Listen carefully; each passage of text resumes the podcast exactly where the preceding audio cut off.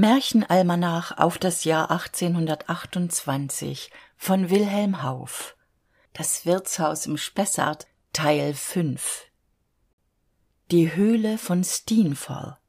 Eine schottländische Sage. Auf einer der Felseninseln Schottlands lebten vor vielen Jahren zwei Fischer in glücklicher Eintracht sie waren beide unverheiratet hatten auch sonst keine angehörigen und ihre gemeinsame arbeit obgleich verschieden angewendet nährte sie beide. Im alter kamen sie einander ziemlich nahe aber von person und gemütsart glichen sie einander nicht mehr als ein adler und ein seekalb kaspar strumpf war ein kurzer dicker mensch mit einem breiten fetten vollmondgesicht und gutmütig lachenden augen denen gram und sorge fremd zu sein schienen. Er war nicht nur fett sondern auch schläfrig und faul und ihm fielen daher die arbeiten des hauses kochen und backen das stricken der netze zum eigenen fischfang und zum verkaufe auch ein großer teil der bestellung ihres kleinen feldes anheim ganz das gegenteil war sein gefährte.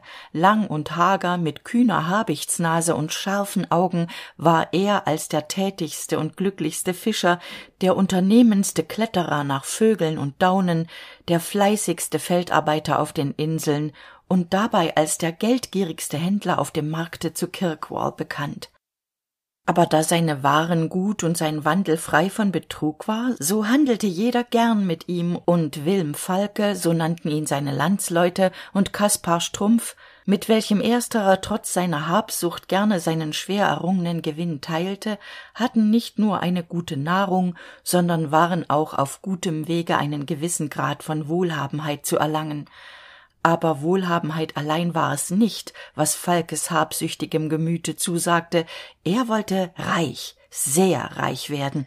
Und da er bald einsehen lernte dass auf dem gewöhnlichen wege des fleißes das reichwerden nicht sehr schnell vor sich ging so verfiel er zuletzt auf den gedanken er müsste seinen reichtum durch irgendeinen außerordentlichen glückszufall erlangen und da nun dieser gedanke einmal von seinem heftig wollenden geiste besitz genommen fand er für nichts anderes raum darin und er fing an mit kaspar strumpf davon als von einer gewissen sache zu reden.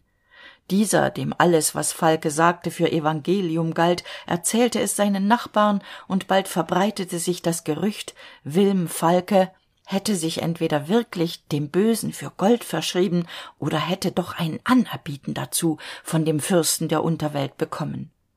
Anfangs zwar verlachte falke diese gerüchte aber allmählich gefiel er sich in dem gedanken dass irgendein geist ihm einmal einen schatz verraten könne und er widersprach nicht länger wenn ihn seine landsleute damit aufzogen er trieb zwar noch immer sein geschäft fort aber mit weniger eifer und verlor oft einen großen teil der zeit die er sonst mit fischfang oder andern nützlichen arbeiten zuzubringen pflegte in zwecklosem suchen irgendeines abenteuers wodurch er plötzlich reich werden sollte.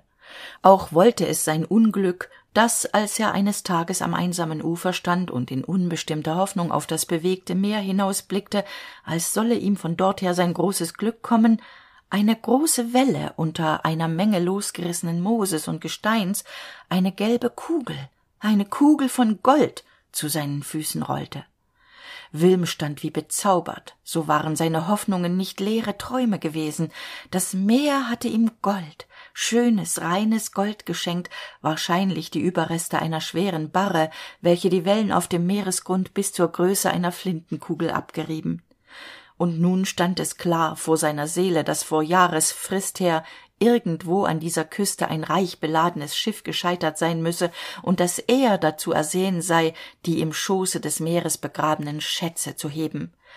Dies wurde von nun an sein einziges streben seinen fund sorgfältig selbst vor seinem freunde verbergend damit nicht auch andere seiner entdeckung auf die spur kämen versäumte er alles andere und brachte tage und nächte an dieser küste zu wo er nicht sein netz nach fischen sondern eine eigens dazu verfertigte schaufel nach gold auswarf.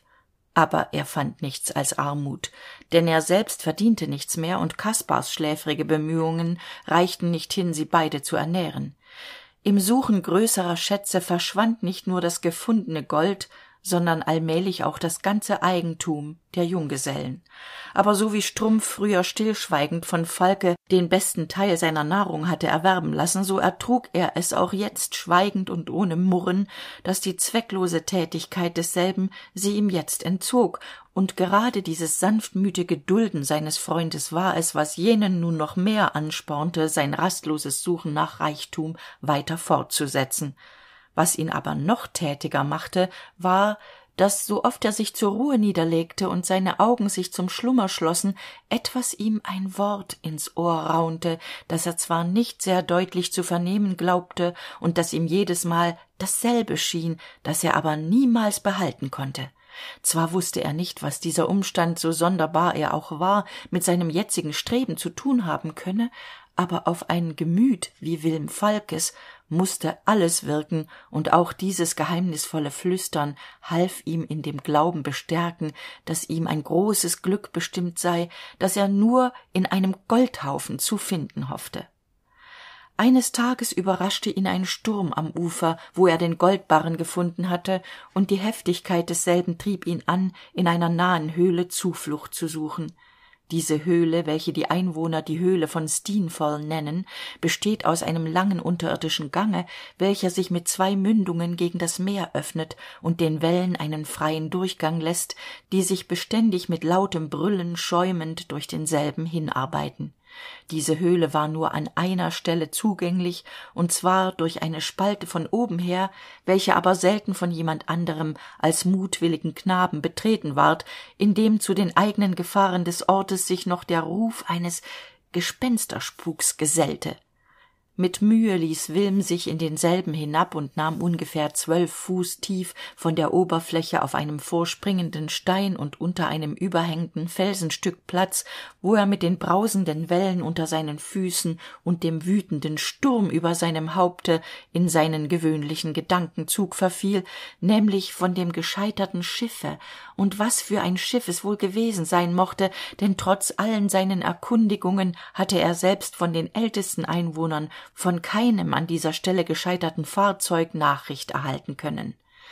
Wie lange er so gesessen wusste er selber nicht. Als er aber endlich aus seinen träumereien erwachte entdeckte er dass der sturm vorüber war und er wollte eben wieder emporsteigen als eine stimme sich aus der tiefe vernehmen ließ und das wort carmilhan ganz deutlich in sein ohr drang erschrocken fuhr er in die höhe und blickte in den leeren abgrund hinab. Großer gott schrie er das ist das wort das mich in meinem schlafe verfolgt. Was um himmels willen mag es bedeuten?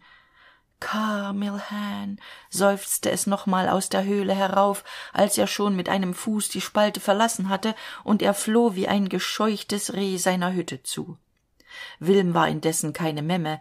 Die sache war ihm nur unerwartet gekommen und sein geldgeiz war auch überdies zu mächtig in ihm als dass ihn irgendein anschein von gefahr hätte abschrecken können auf seinem gefahrvollen pfade fortzuwandern.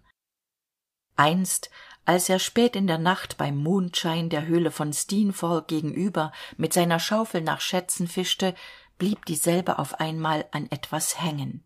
Er zog aus leibeskräften aber die masse blieb unbeweglich. Inzwischen erhob sich der wind. Dunkle wolken überzogen den himmel. Heftig schaukelte das boot und drohte umzuschlagen aber wilm ließ sich nichts irren. Er zog und zog bis der widerstand aufhörte und da er kein gewicht fühlte glaubte er sein seil wäre gebrochen aber gerade als die wolken sich über dem monde zusammenziehen wollten erschien eine runde schwarze masse auf der oberfläche und es erklang das ihn verfolgende wort. Carmilhan. Hastig wollte er nach ihr greifen aber ebenso schnell als er den arm danach ausstreckte verschwand sie in der dunkelheit der nacht und der eben losbrechende sturm zwang ihn unter den nahen felsen zuflucht zu suchen hier schlief er vor ermüdung ein um im schlafe von einer ungezügelten einbildungskraft gepeinigt aufs neue die qualen zu erdulden die ihn sein rastloses streben nach reichtum am tage erleiden ließ. Die ersten strahlen der aufgehenden sonne fielen auf den jetzt ruhigen spiegel des meeres als falke erwachte.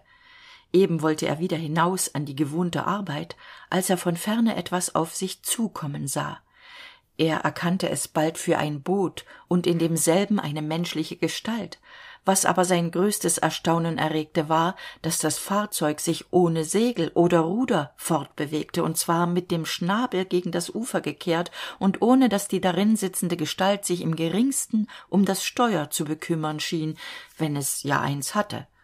Das boot kam immer näher und hielt endlich neben wilms fahrzeug stille die person in demselben zeigte sich jetzt als ein kleines verschrumpftes altes männchen das in gelbe leinwand gekleidet und mit roter in die höhe stehender nachtmütze mit geschlossenen augen und unbeweglich wie ein getrockneter leichnam dasaß nachdem er es vergebens angerufen und gestoßen hatte wollte er eben einen strick an das boot befestigen und es wegführen als das männchen die augen aufschlug und sich zu bewegen anfing auf eine weise welche selbst den kühnen fischer mit grausen erfüllte.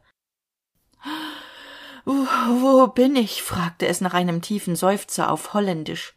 Falke welcher von den holländischen heringsfängern etwas von ihrer sprache gelernt hatte nannte ihm den namen der insel und fragte wer er denn sei und was ihn hierher gebracht. Ich komme um nach dem carmilhan zu sehen. Dem carmilhan? Um gottes willen was ist das? rief der begierige fischer. Ich gebe keine antwort auf fragen die man mir auf diese weise tut erwiderte das männchen mit sichtbarer angst.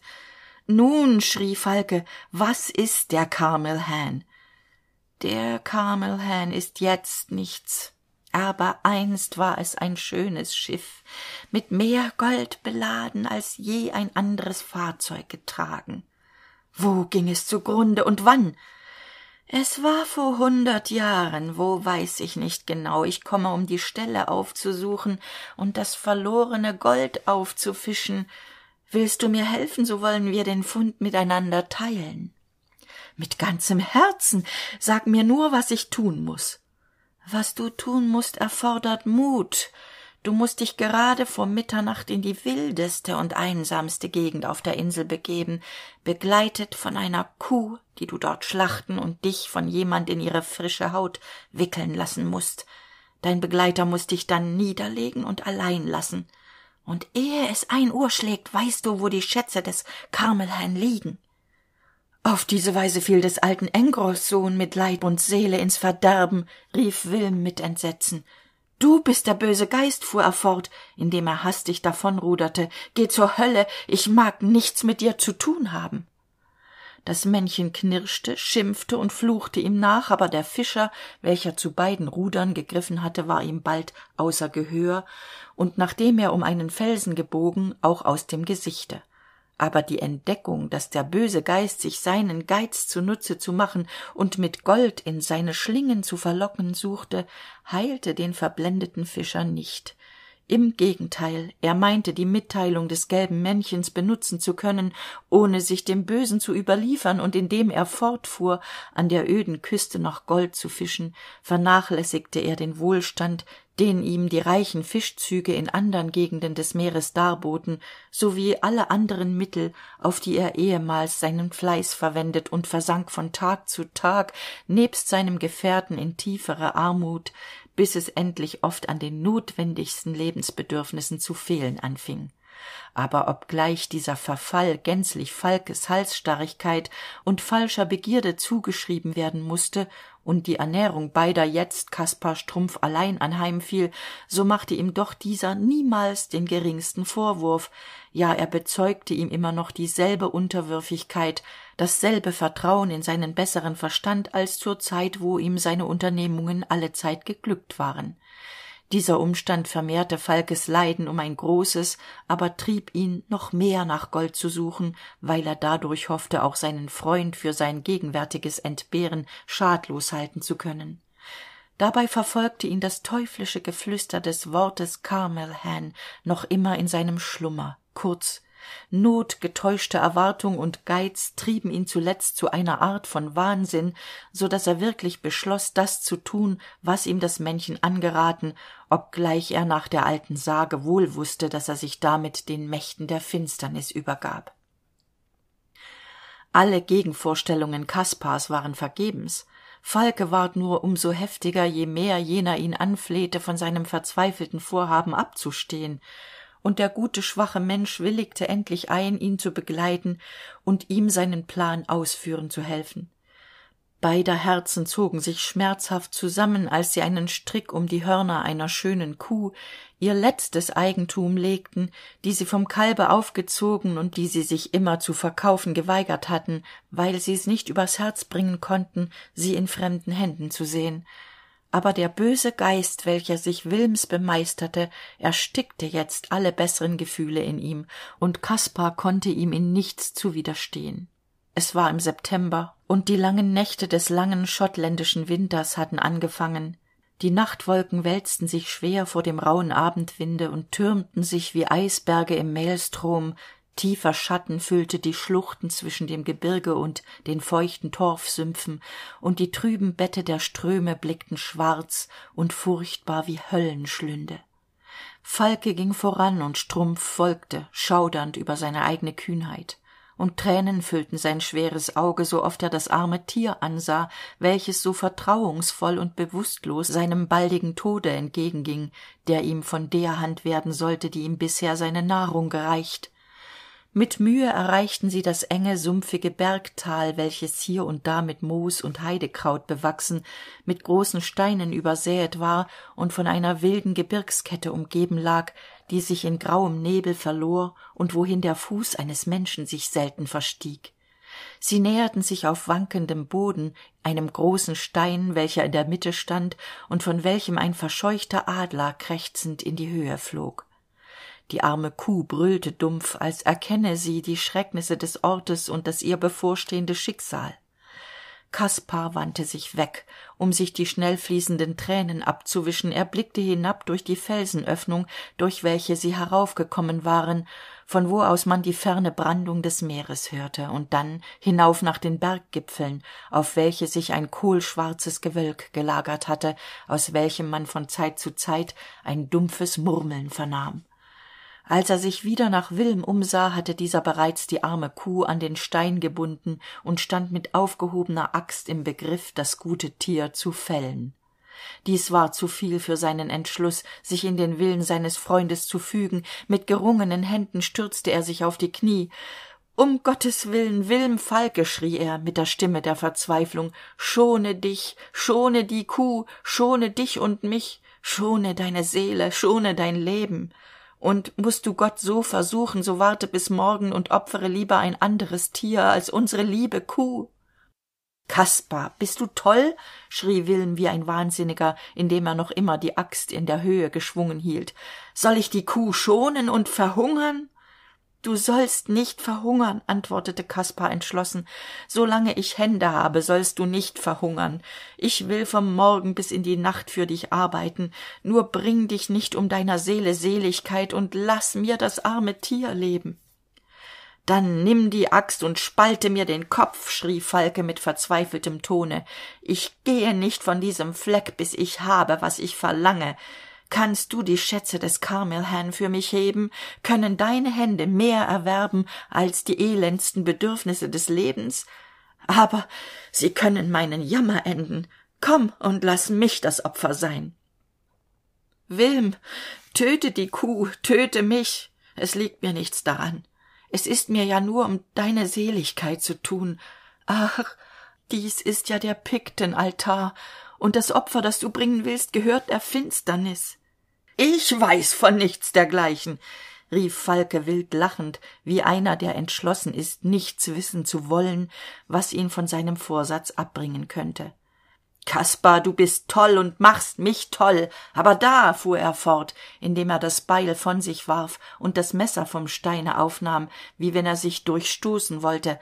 Da behalte die kuh statt meiner kaspar war in einem augenblick bei ihm riß ihm das mordwerkzeug aus der hand erfaßte das beil schwang es hoch um den kopf und ließ es mit solcher gewalt auf des geliebten tieres kopf fallen dass es ohne zu zucken und tot zu seines herrn füßen niederstürzte ein blitz begleitet von einem donnerschlage folgte dieser raschen handlung und falke starrte seinen freund mit den augen an womit ein mann ein kind anstaunen würde das sich das zu tun getrauet was er selbst nicht gewagt.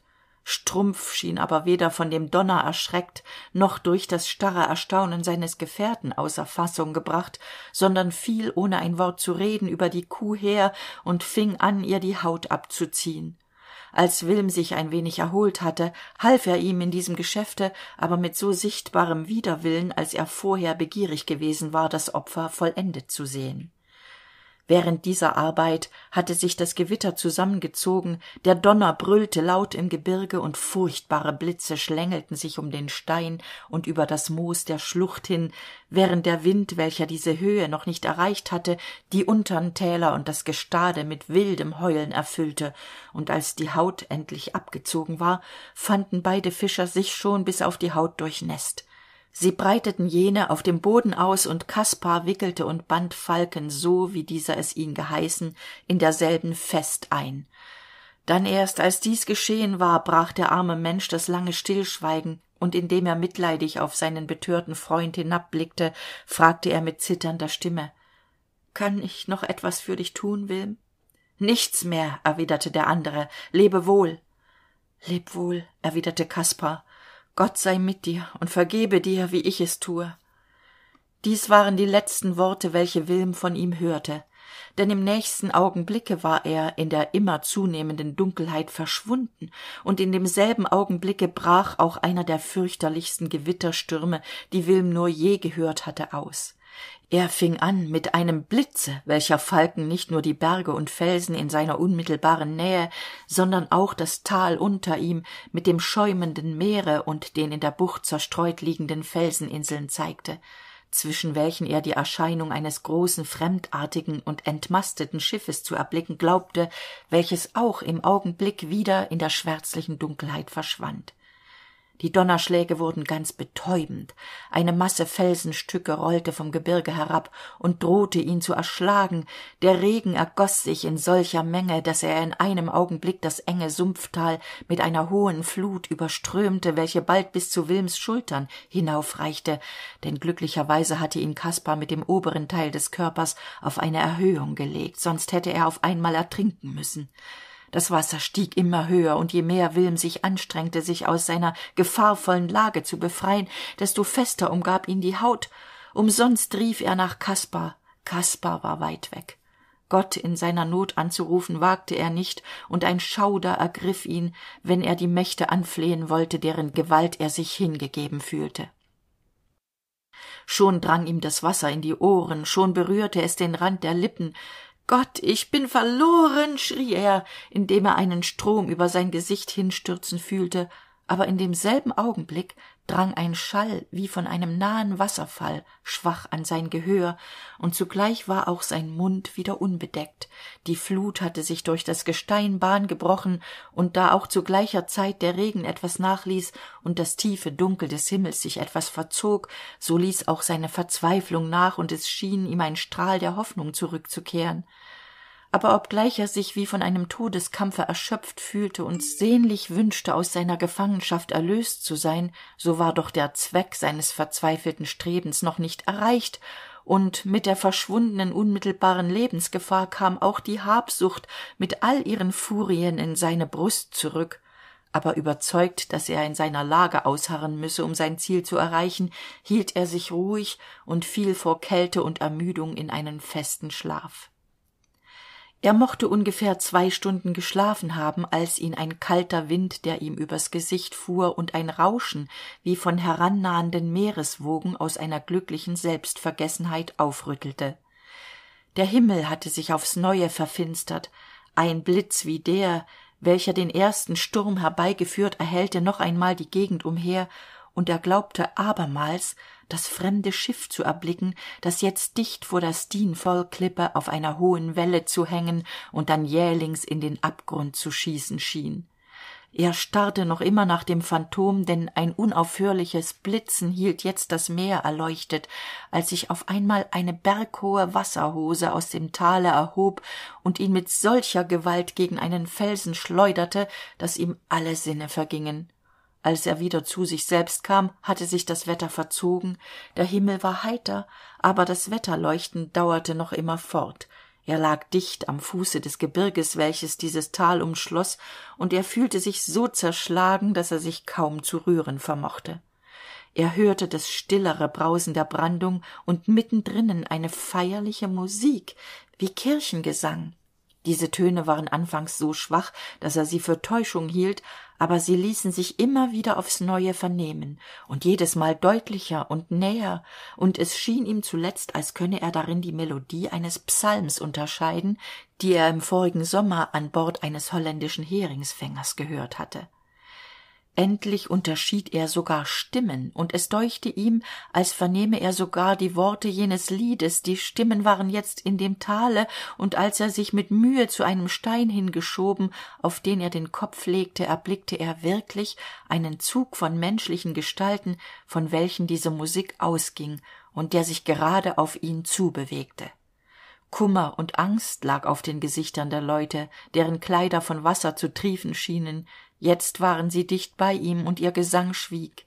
An ihrer spitze waren mehrere musikanten dann mehrere seeleute und hinter diesen kam ein großer starker mann in altväterlicher reich mit gold besetzter tracht mit einem schwert an der seite und einem langen dicken spanischen rohr mit goldenen knöpfen in der hand ihm zur linken ging ein knabe welcher seinem herrn von zeit zu zeit eine lange pfeife reichte aus der er einige feierliche züge tat und dann weiterschritt. Er blieb kerzengerade vor wilm stehen und ihm zu beiden seiten stellten sich andere minder prächtig gekleidete männer welche alle pfeifen in den händen hatten die aber nicht so kostbar schienen als die pfeife welche dem dicken manne nachgetragen wurde hinter diesen traten andere personen auf worunter mehrere frauenspersonen von denen einige kinder in den armen oder an der hand hatten alle in kostbarer aber fremdartiger kleidung. Ein haufen holländischer matrosen schloss den zug deren jeder den mund voll tabak und zwischen den zähnen ein braunes pfeifchen hatte das sie in düsterer stille rauchten. Der fischer blickte mit grausen auf diese sonderbare versammlung aber die erwartung dessen was da kommen werde hielt seinen mut aufrecht. Lange standen sie so um ihn her und der rauch ihrer pfeifen erhob sich wie eine wolke über sie zwischen welcher die sterne hindurchblickten. Der kreis zog sich immer enger um wilm her das rauchen ward immer heftiger und dicker die wolke die aus mund und pfeifen hervorstieg. Falke war ein kühner verwegner mann er hatte sich auf außerordentliches vorbereitet aber als er diese unbegreifliche menge immer näher auf sich eindringen sah als wolle sie ihn mit ihrer masse erdrücken da entsank ihm der mut. Dicker schweiß trat ihm vor die stirne und er glaubte vor angst vergehen zu müssen aber man denke sich erst sein schrecken als er von ungefähr die augen wandte und dicht an seinem kopf das gelbe männchen steif und aufrecht sitzen sah wie er es zum erstenmal erblickt nur dass es jetzt als wie zum spotte der ganzen versammlung auch eine pfeife im munde hatte. In der todesangst die ihn jetzt ergriff rief er zu der hauptperson gewendet im namen dessen den ihr dient wer seid ihr und was verlangt ihr von mir der große mann rauchte drei züge feierlicher als je gab dann die pfeife seinem diener und antwortete mit schreckhafter kälte. Ich bin aldret franz von der swelder befehlshaber des schiffes carmelhan von amsterdam welches auf dem heimwege von batavia mit mann und maus an dieser felsenküste zugrunde ging. Dies sind meine offiziere dies meine passagiere und jenes meine braven seeleute welche alle mit mir ertranken warum hast du uns aus unsern tiefen wohnungen im meere hervorgerufen? Warum störtest du unsere ruhe? Ich möchte wissen wo die schätze des carmelhan liegen. Am boden des meeres. Wo? In der höhle von steenfall wie soll ich sie bekommen? Eine gans taucht in den schlund nach einem hering. Sind die schätze des carmelhan nicht ebensoviel wert? Wie viel davon werd ich bekommen mehr als du je verzehren wirst. Das gelbe männchen grinste und die ganze versammlung lachte laut auf. Bist du zu ende? fragte der hauptmann weiter. Ich bin's gehab dich wohl. Leb wohl bis aufs wiedersehen erwiderte der holländer und wandte sich zum gehen. Die musikanten traten aufs neue an die spitze und der ganze zug entfernte sich in derselben ordnung in welcher er gekommen war und mit demselben feierlichen gesang welcher mit der entfernung immer leiser und undeutlicher wurde bis er sich nach einiger zeit gänzlich im geräusche der brandung verlor. Jetzt strengte wilm seine letzten kräfte an sich aus seinen banden zu befreien und es gelang endlich einen arm loszubekommen womit er die ihn umwindenden stricke löste und sich endlich ganz aus der haut wickelte ohne sich umzusehen eilte er nach seiner hütte und fand den armen kaspar strumpf in starrer bewußtlosigkeit am boden liegen. Mit mühe brachte er ihn wieder zu sich selbst und der gute mensch weinte vor freude als er den verloren geglaubten jugendfreund wieder vor sich sah. Aber dieser beglückende strahl verschwand schnell wieder als er von diesem vernahm welch verzweifeltes unternehmen er jetzt vorhatte ich wollte mich lieber in die hölle stürzen als diese nackten wände und dieses elend länger ansehen. Folge mir oder nicht ich gehe. Mit diesen worten fasste wilm eine fackel ein feuerzeug und ein seil und eilte davon. Kaspar eilte ihm nach so schnell er's vermochte und fand ihn schon auf dem felsstück stehen auf welchem er vormals gegen den sturmschutz gefunden und bereit sich an dem stricke in den schwarzen brausenden schlund hinabzulassen als er fand dass alle seine vorstellungen nichts über den rasenden menschen vermochten bereitete er sich ihm nachzusteigen aber falke befahl ihm zu bleiben und den strick zu halten mit furchtbarer anstrengung wozu nur die blindeste habsucht den mut und die stärke geben konnte kletterte falke in die höhle hinab und kam endlich auf ein vorspringendes felsenstück zu stehen unter welchem die wogen schwarz und mit weißem schaume bekräuselt brausend dahineilten. Er blickte begierig umher und sah endlich etwas gerade unter ihm im wasser schwimmen. Er legte die fackel nieder stürzte sich hinab und erfaßte etwas schweres das er auch heraufbrachte es war ein eisernes kästchen voller goldstücke. Er verkündigte seinem gefährten was er gefunden wollte aber durchaus nicht auf sein flehen hören sich damit zu begnügen und wieder heraufzusteigen. Falke meinte dies wäre nur die erste frucht seiner langen bemühungen. Er stürzte sich noch einmal hinab. Es erscholl ein lautes gelächter aus dem meere. Und wilm falke ward nie wieder gesehen. Kaspar ging allein nach hause aber als ein anderer mensch die seltsamen erschütterungen die sein schwacher kopf und sein empfindsames herz erlitten zerrütteten ihm die sinne. Er ließ alles um sich her verfallen und wanderte tag und nacht gedankenlos vor sich starrend umher von allen seinen vorigen bekannten bedauert und vermieden. Ein fischer will wilm falke in einer stürmischen nacht mitten unter der mannschaft des carmelhan am ufer erkannt haben und in derselben nacht verschwand auch kaspar strumpf man suchte ihn allenthalben. Allein nirgends hat man eine spur von ihm finden können. Aber die sage geht dass er oft nebst falke mitten unter der mannschaft des zauberschiffes gesehen worden sei welches seitdem zu regelmäßigen zeiten an der höhle von steenfall erschien. Mitternacht ist längst vorüber sagte der student als der junge goldarbeiter seine erzählung geendigt hatte jetzt hat es wohl keine gefahr mehr. Und ich für mein teil bin so schläfrig dass ich allen raten möchte niederzulegen und getrost einzuschlafen. Vor zwei uhr morgens möchte ich doch nicht trauen entgegnete der jäger. Das sprichwort sagt von elf bis zwei uhr ist diebeszeit. Das glaube ich auch bemerkte der zirkelschmied. Denn wenn man uns etwas anhaben will ist wohl keine zeit gelegener als die nach mitternacht drum meine ich der studiosus könnte an seiner erzählung fortfahren die er noch nicht ganz vollendet hat. Ich sträube mich nicht sagte dieser obgleich unser nachbar der herr jäger den anfang nicht gehört hat. Ich muss ihn mir hinzudenken fanget nur an rief der jäger. Nun denn wollte eben der student beginnen als sie durch das anschlagen eines hundes unterbrochen wurden alle hielten den atem an und horchten.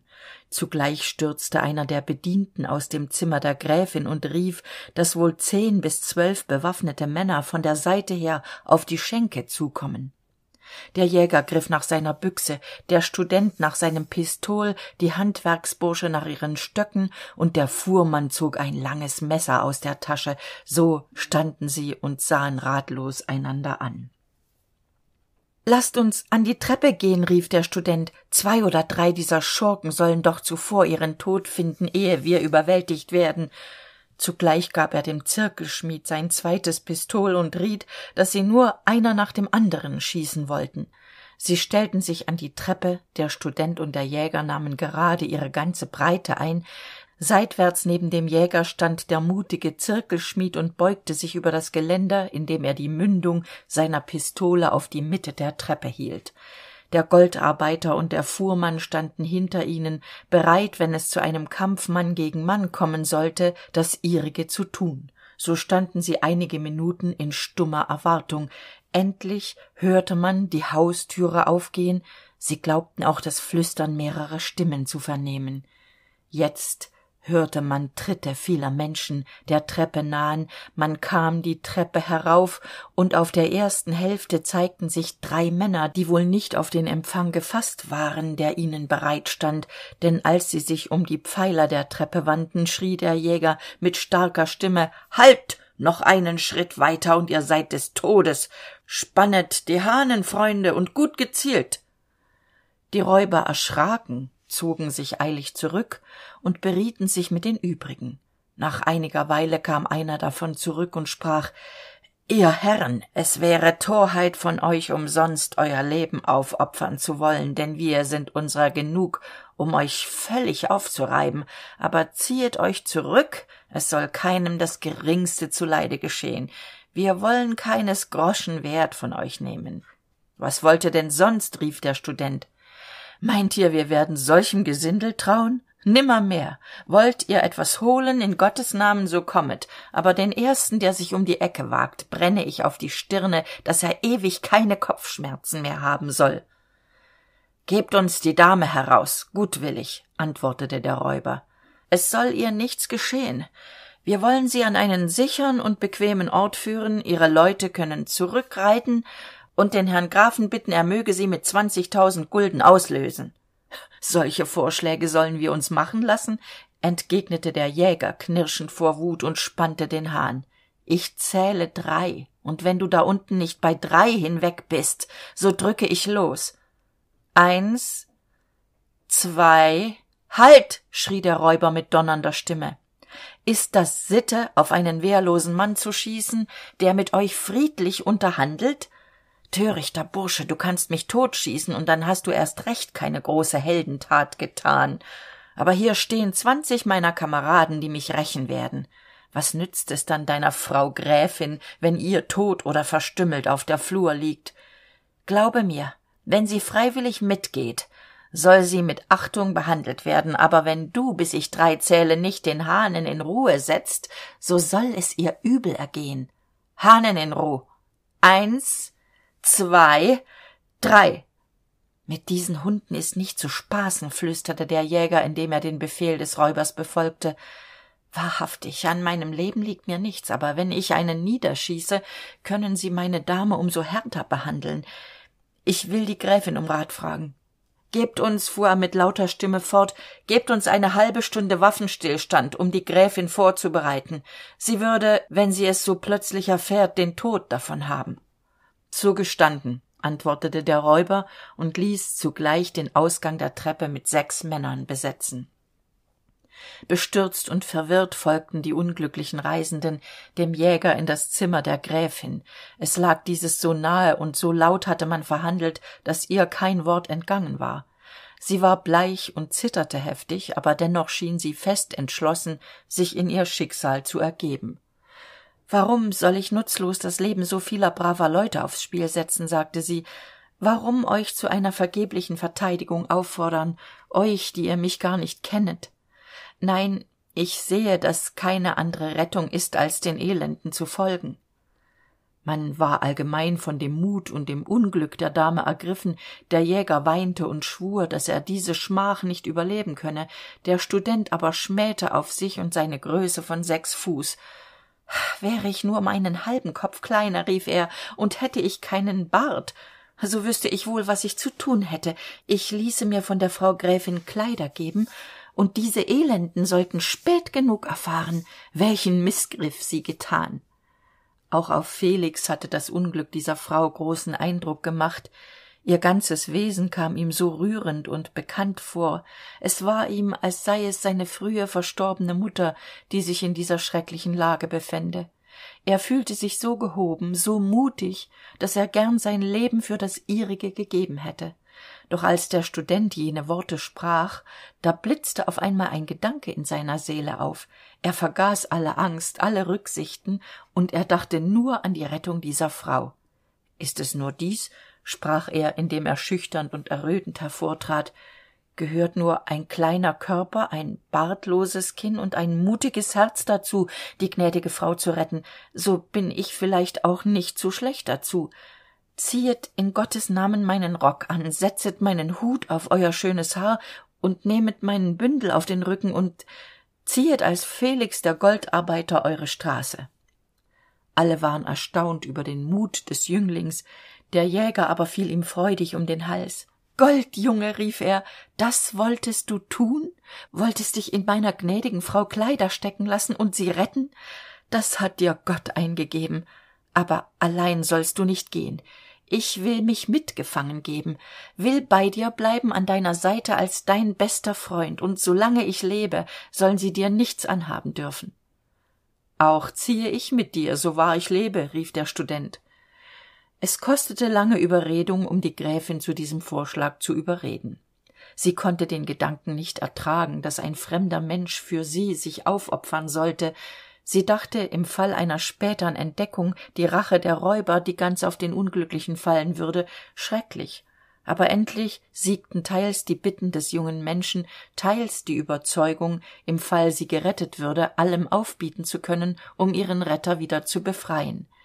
Sie willigte ein der jäger und die übrigen reisenden begleiteten felix in das zimmer des studenten wo er sich schnell einige kleider der gräfin überwarf. Der jäger setzte ihm noch zum überfluß einige falsche haarlocken der kammerfrau und einen damenhut auf und alle versicherten dass man ihn nicht erkennen würde. Selbst der zirkelschmied schwur dass wenn er ihm auf der straße begegnete würde er flink den hut abziehen und nicht ahnen dass er vor seinem mutigen kameraden sein kompliment mache die gräfin hatte sich indessen mit hilfe ihrer kammerfrau aus dem ränzchen des jungen goldarbeiters mit kleidern versehen der hut tief in die stirn gedrückt der reisestock in der hand das etwas leichter gewordene bündel auf dem rücken machten sie völlig unkenntlich und die reisenden würden zu jeder andern zeit über diese komische maskerade nicht wenig gelacht haben. Der neue handwerksbursche dankte felix mit tränen und versprach die schleunigste hilfe nur noch eine bitte habe ich antwortete felix. In diesem ränzchen das sie auf dem rücken tragen befindet sich eine kleine schachtel. Verwahren sie diese sorgfältig. Wenn sie verloren ginge wäre ich auf immer und ewig unglücklich. Ich muss sie meiner pflegemutter bringen und gottfried der jäger weiß mein schloss entgegnete sie. Es soll euch alles unbeschädigt wieder zugestellt werden denn ich hoffe ihr kommet dann selbst edler junger mann um den dank meines gatten und den meinigen zu empfangen ehe noch felix darauf antworten konnte ertönten von der treppe her die rauhen stimmen der räuber. Sie riefen die frist sei verflossen und alles zur abfahrt der gräfin bereit. Der jäger ging zu ihnen hinab und erklärte ihnen dass er die dame nicht verlassen werde und lieber mit ihnen gehe wohin es auch sei ehe er ohne seine gebieterin vor seinem herrn erschiene auch der student erklärte diese dame begleiten zu wollen. Sie beratschlagten sich über diesen fall und gestanden es endlich zu unter der bedingung dass der jäger sogleich seine waffen abgebe. Zugleich befahlen sie dass die übrigen reisenden sich ruhig verhalten sollen wenn die gräfin hinweggeführt werde. Felix ließ den schleier nieder der über seinen hut gebreitet war setzte sich in eine ecke die stirne in die hand gestützt und in dieser stellung eines tief betrübten erwartete er die räuber. Die reisenden hatten sich in das andere zimmer zurückgezogen doch so dass sie was vorging überschauen konnten. Der jäger saß anscheinend traurig aber auf alles lauernd in der anderen ecke des zimmers das die gräfin bewohnt hatte. Nachdem sie einige minuten so gesessen ging die türe auf und ein schöner stattlich gekleideter mann von etwa sechsunddreißig jahren trat in das zimmer. Er trug eine art von militärischer uniform einen orden auf der brust einen langen säbel an der seite und in der hand hielt er einen hut von welchem schöne federn herabwallten. Zwei seiner leute hatten gleich nach seinem eintritt die türe besetzt. Er ging mit einer tiefen verbeugung auf felix zu er schien vor einer dame dieses ranges etwas in verlegenheit zu sein. Er setzte mehrere male an bis es ihm gelang geordnet zu sprechen. Gnädige frau sagte er es gibt fälle worin man sich in geduld schicken muss ein solcher ist der ihrige. Glauben sie nicht dass ich den respekt vor einer so ausgezeichneten dame auch nur auf einen augenblick aus den augen setzen werde sie werden alle bequemlichkeit haben sie werden über nichts klagen können als vielleicht über den schrecken den sie diesen abend gehabt.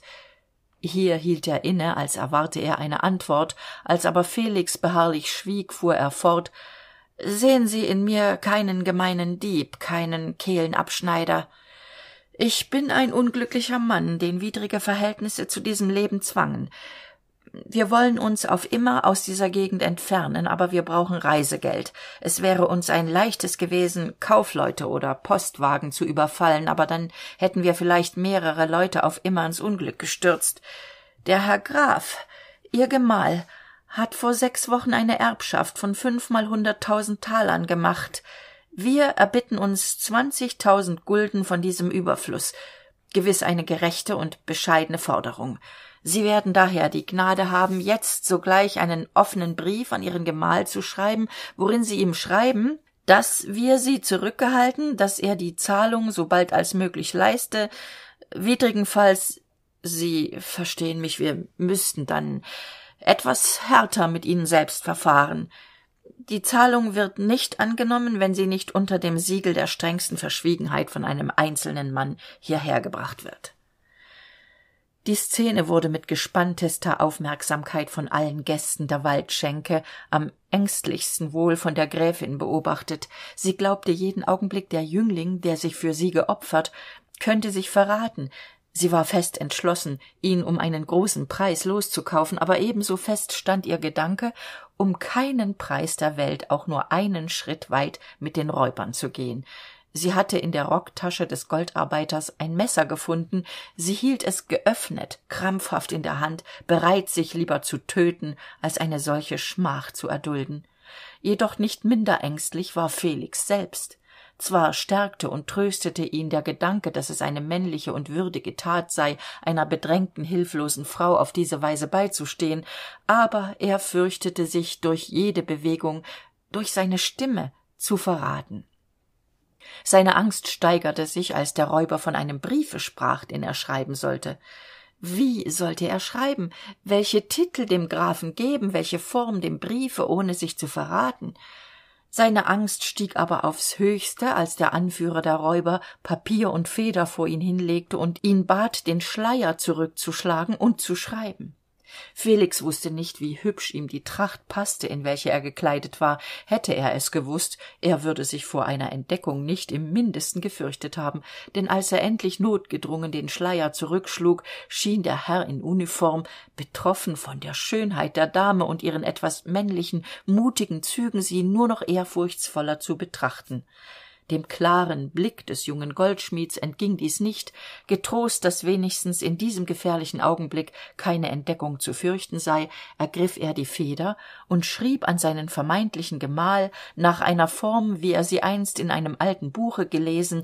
Er schrieb mein herr und gemahl ich unglückliche frau bin auf meiner reise mitten in der nacht plötzlich angehalten worden und zwar von leuten welchen ich keine gute absicht zutrauen kann. Sie werden mich so lange zurückhalten bis sie herr graf die summe von zwanzigtausend gulden für mich niedergelegt haben die bedingung ist dabei dass sie nicht im mindesten über die sache sich bei der obrigkeit beschweren noch ihre hilfe nachsuchen dass sie das geld durch einen einzelnen mann in die waldschenke im spessart schicken. Widrigenfalls ist mir mit längerer und harter gefangenschaft gedroht.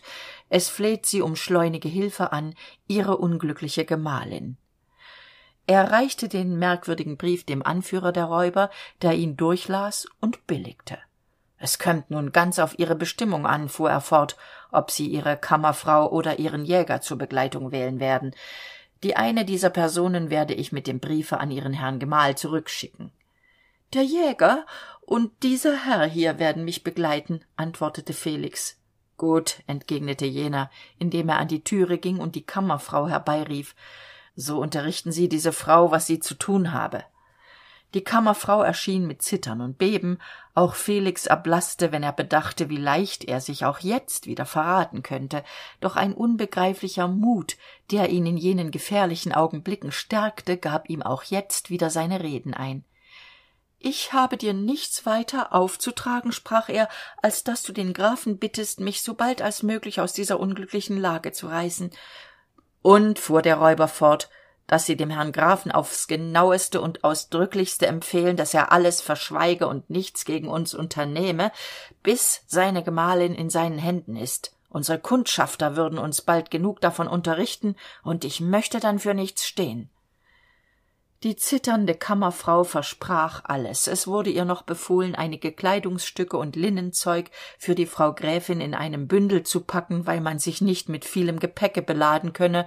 Und als dies geschehen war forderte der anführer der räuber die dame mit einer verbeugung auf ihm zu folgen. Felix stand auf der jäger und der student folgten ihm und alle drei stiegen begleitet von dem anführer der räuber die treppe hinab vor der waldschenke standen viele pferde. Eines wurde dem jäger angewiesen ein anderes ein schönes kleines tier mit einem damensattel versehen stand für die gräfin bereit ein drittes gab man dem studenten. Der hauptmann hob den jungen goldschmied in den sattel schnallte ihn fest und bestieg dann selbst sein roß er stellte sich zur rechten der dame auf zur linken hielt einer der räuber auf gleiche weise waren auch der jäger und der student umgeben. Nachdem sich auch die übrige bande zu pferd gesetzt hatte gab der anführer mit einer helltönenden pfeife das zeichen zum aufbruch und bald war die ganze schar im walde verschwunden. Die gesellschaft die im obern zimmer versammelt war erholte sich nach diesem auftritt allmählich von ihrem schrecken sie wären wie es nach großem unglück oder plötzlicher gefahr zu geschehen pflegt vielleicht sogar heiter gewesen hätte sie nicht der gedanke an ihre drei gefährten beschäftigt die man vor ihren augen hinweggeführt hatte. Sie brachen in bewunderung des jungen goldschmieds aus und die gräfin vergoß tränen der rührung wenn sie bedachte dass sie einem menschen so unendlich viel zu verdanken habe dem sie nie zuvor gutes getan den sie nicht einmal kannte ein trost war es für alle dass der heldenmütige jäger und der wackre student ihn begleitet hatten. Konnten sie ihn doch trösten wenn sich der junge mann unglücklich fühlte. Ja der gedanke lag nicht gar zu ferne dass der verschlagene weidmann vielleicht mittel zu ihrer flucht finden könnte. Sie berieten sich noch miteinander was zu tun sei. Die gräfin beschloss da ja sie keinen schwur gegen den räuber binde sogleich zu ihrem gemahl zurückzureisen und allem aufzubieten den aufenthalt der gefangenen zu entdecken sie zu befreien. Der fuhrmann versprach nach aschaffenburg zu reiten und die gerichte zu verfolgung der räuber anzurufen. Der zirkelschmied aber wollte seine reise fortsetzen. Die reisenden wurden in dieser nacht nicht mehr beunruhigt totenstille herrschte in der waldschenke die noch vor kurzem der schauplatz so schrecklicher szenen gewesen war. Als aber am morgen die bedienten der gräfin zu dem wirt hinabgingen um alles zur abfahrt fertig zu machen kehrten sie schnell zurück und berichteten dass sie die wirtin und ihr gesinde in elendem zustande gefunden hätten. Sie liegen gebunden in der schenke und flehten um beistand.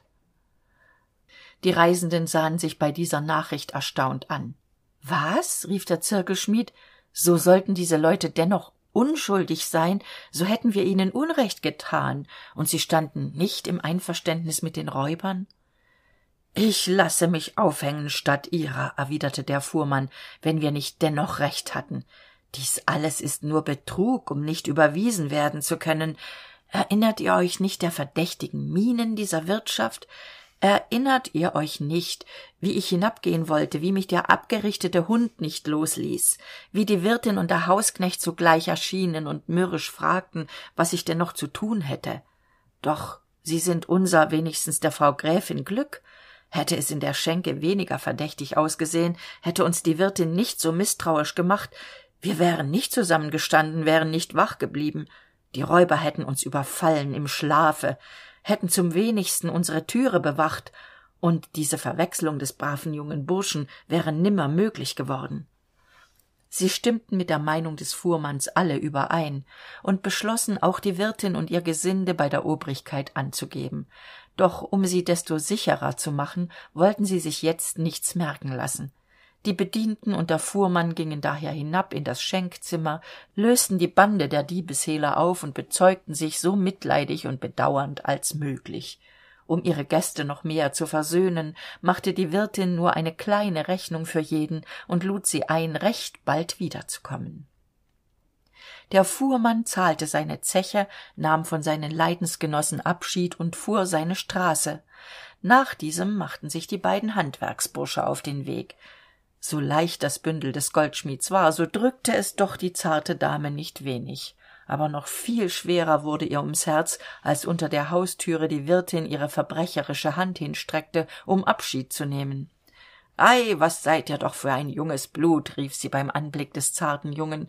Noch so jung und schon in die welt hinaus. Ihr seid gewiss ein verdorbenes kräutlein das der meister aus der werkstatt jagte. Nun was geht es mich an? Schenket mir die ehre bei der heimkehr. Glückliche reise. Die gräfin wagte vor angst und beben nicht zu antworten. Sie fürchtete sich durch ihre zarte stimme zu verraten der zirkelschmied merkte es nahm seinen gefährten unter den arm sagte der wirtin ade und stimmte ein lustiges lied an während er dem wald zuschritt. Jetzt erst bin ich in sicherheit rief die gräfin als sie etwa hundert schritte entfernt waren. Noch immer glaubte ich die frau werde mich erkennen und durch ihre knechte festnehmen. Oh wie will ich euch allen danken. Kommt auch ihr auf mein schloss ihr müßt doch euren reisegenossen bei mir wieder abholen der zirkelschmied sagte zu und während sie noch sprachen kam der wagen der gräfin ihnen nachgefahren. Schnell wurde die türe geöffnet die dame schlüpfte hinein grüßte den jungen handwerksburschen noch einmal und der wagen fuhr weiter.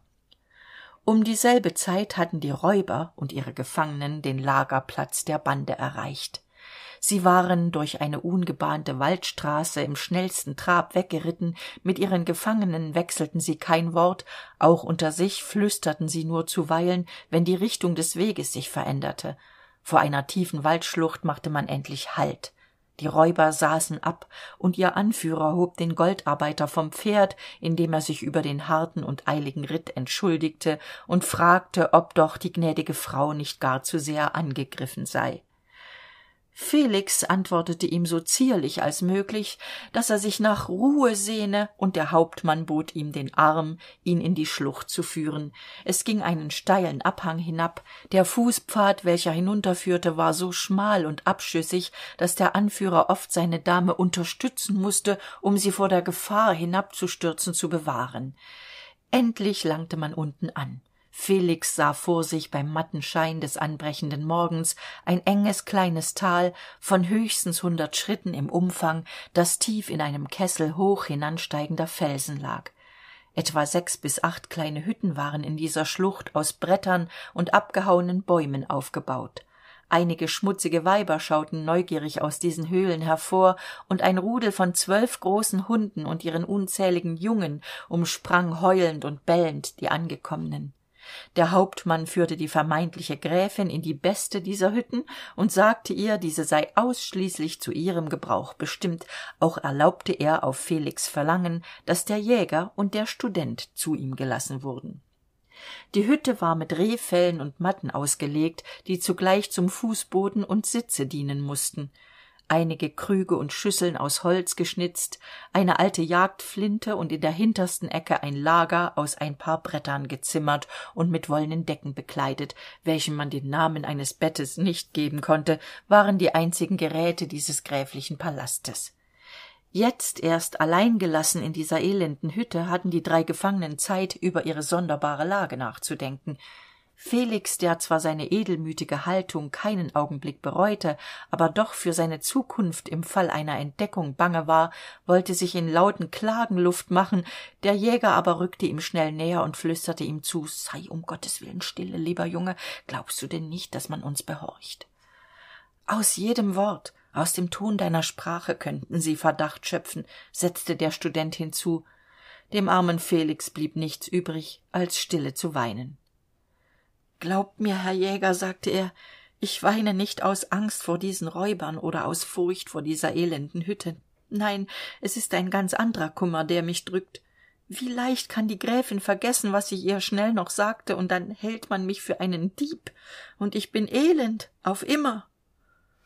Aber was ist es denn was dich so ängstigt? fragte der jäger verwundert über das benehmen des jungen menschen der sich bisher so mutig und stark betragen hatte höret zu und ihr werdet mir recht geben antwortete felix. Mein vater war ein geschickter goldarbeiter in nürnberg und meine mutter hatte früher bei einer vornehmen frau gedient als kammerfrau.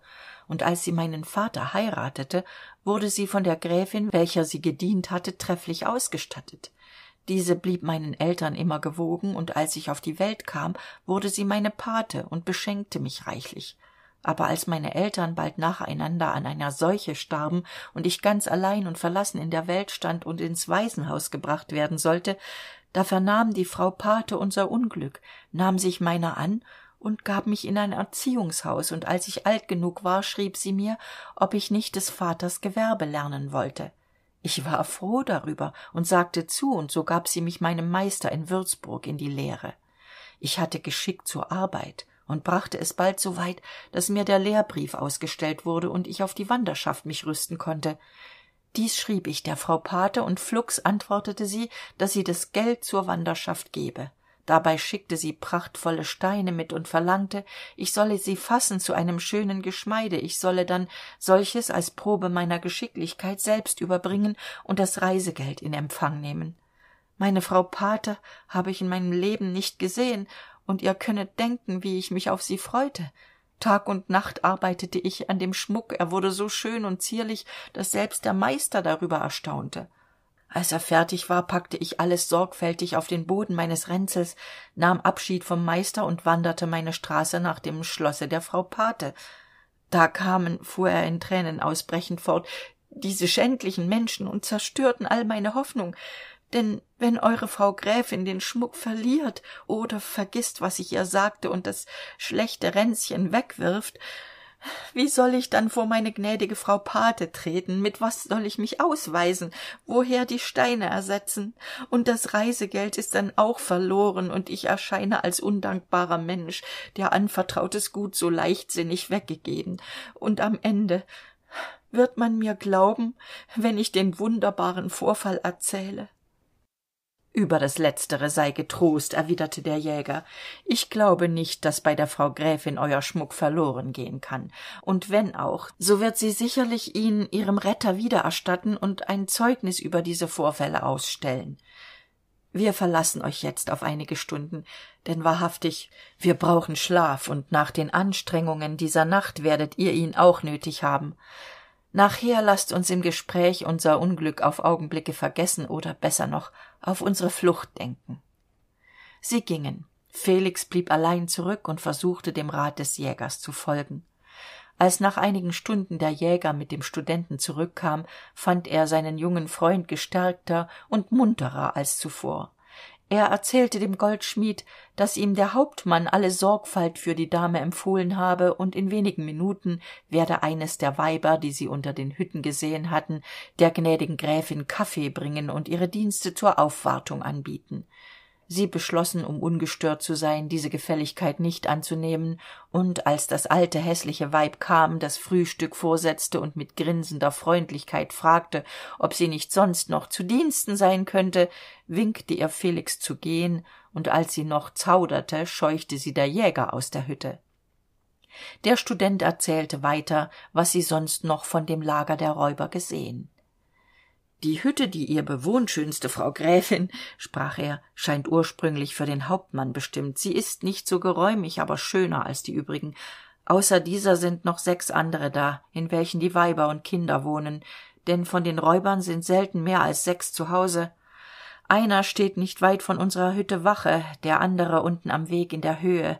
Und ein dritter hat den lauerposten oben am eingang in die schlucht von zwei stunden zu zwei stunden werden sie von den drei übrigen abgelöst. Jeder hat überdies zwei große hunde neben sich liegen und sie alle sind so wachsam dass man keinen fuß aus der hütte setzen kann ohne dass sie anschlagen. Ich habe keine hoffnung dass wir uns durchstehlen können. Machet mich nicht traurig ich bin nach dem schlummer mutiger geworden entgegnete felix gebet nicht alle hoffnung auf und fürchtet ihr verrat so lasset uns lieber jetzt von etwas anderem reden und nicht lange voraus schon kummervoll sein. Herr student in der schenke habt ihr angefangen etwas zu erzählen. Fahret jetzt fort denn wir haben zeit zum plaudern.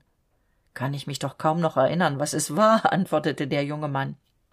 Ihr erzählte die sage von dem kalten herz und seid stehen geblieben wie der wirt und der andere spieler den kohlenpeter aus der türe werfen. Gut jetzt entsinne ich mich wieder entgegnete er. Nun wenn ihr weiter hören wollet will ich fortfahren